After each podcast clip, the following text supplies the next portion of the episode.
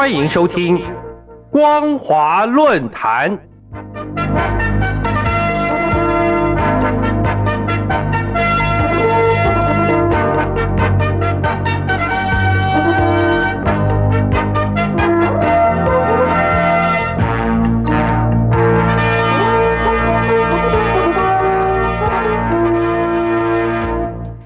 听众朋友您好，欢迎收听光华论坛，我是黄轩。今天的论坛主题是中共敢建民营经济发展局，效果未见乐观。今年七月十四号，人民网发布中共中央、国务院关于促进民营经济发展壮大的意见，以凸显中共重振民营经济作为当前挽救经济的重要举措之一。堪称是中共中央对近年来各种关于民营经济和民营企业家问题的总结性指导文件。九月四号，中共国家发展和改革委员会公布，在该会下设立民营经济发展局，作为统筹协调发展民营经济的专业工作机构。媒体报道指出。民营经济发展局的主要职责是加强相关领域政策的统筹协调，推动中央各项重大举措早落地、早见效。从中共政治经验的模式看来，通常针对某种特殊情势需求时，就会组建相应的专职机构，比如组建应急管理部，就是在凸显中共统一应急事权的特殊需求。设立国家监察委员会，则是反映出对于反腐监察工作的重视；而设置中央国家安全委员会，是在实践习近平的总体国家安全观。然而，从当前大陆政治环境与氛围的观察，近期组建的民营经济发展局效果，在短期内却不乐观。回顾从二零零八年开始。中共对汽车、能源、电力、芯片等关键且涉及对外贸易产业，明显加大监管力度。尤其互联网产业以及平台经济有关微型网络金融发展的体量、资源和影响急剧扩大，更让中共产生情势失控的忧虑，从而下决心进行整顿。将他们完全置于党的领导之下。二零二零年九月十五号，中共中央办公厅印发了关于加强新时代民营经济统战工作的意见，不仅是自一九七八年改革开放以来，中共首次针对民营企业公布的统战文件，尤其让大陆民营企业承载沉重的政治任务。衍生民营企业缺乏经营信心与创业积极性的主要因素。可见，关于加强新时代民营经济统战工作的意见内容，不仅要加强民营经济统战工作，是促进民营经济高品质发展的重要保障。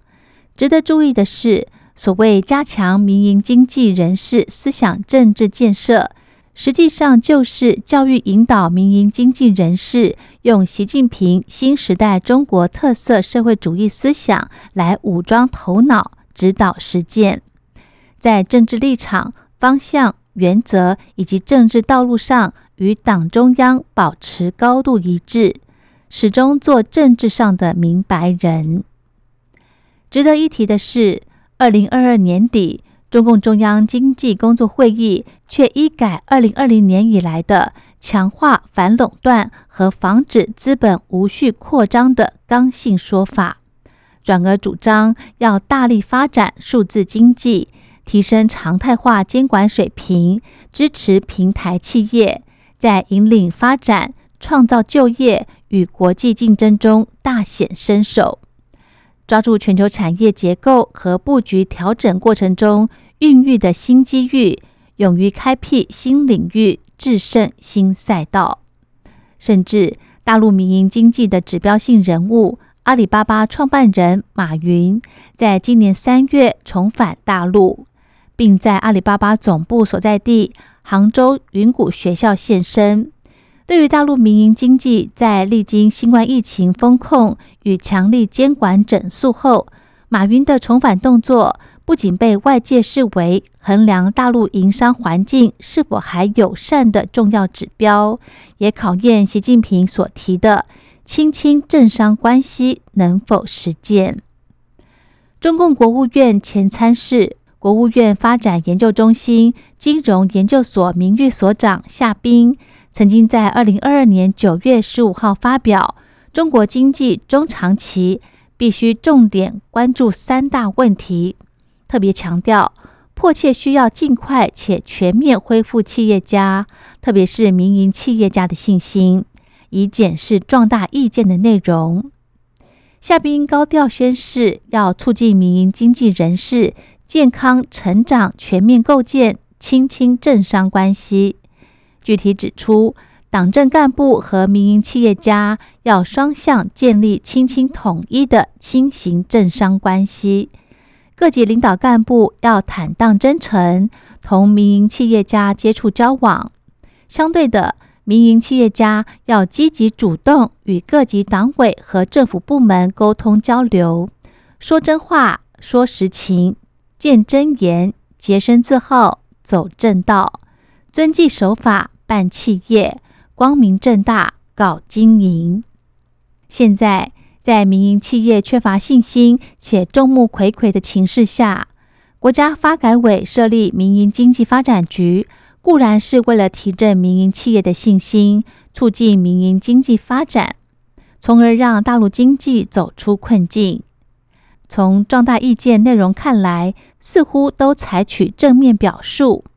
而实际上，该内容却反映着大陆民营经济政策长期存在的问题，甚至因为民营企业经常需要承担政治任务，反而成为民营经济成长陷于停滞型通货膨胀的制度困境。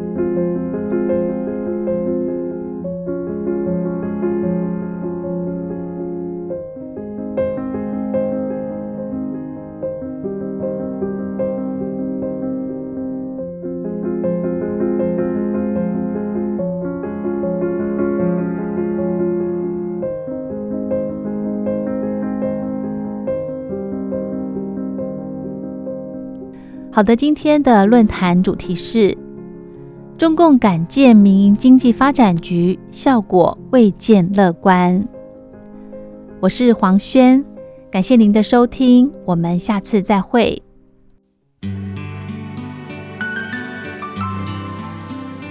疫情解封后，处处开展，各地欣欣向荣，但心中总有些不舒坦，让人不禁想润。我们想听听。您想认什么，或是您周遭的人都想认些什么？欢迎提笔写下想认什么及所见到的认现象，并注明您的姓名、年龄、职业与联络电话、邮编及地址或电邮信箱，寄到台北北门邮局一七零零号信箱，或是电邮 l i l i 三二九 at m s 四五。点 h i n e t 点 n e t 和我们分享，我们将抽出幸运听众，送您生肖纪念套币或精装邮票册。时间只到十一月一日，不吐不快，动作要快哦。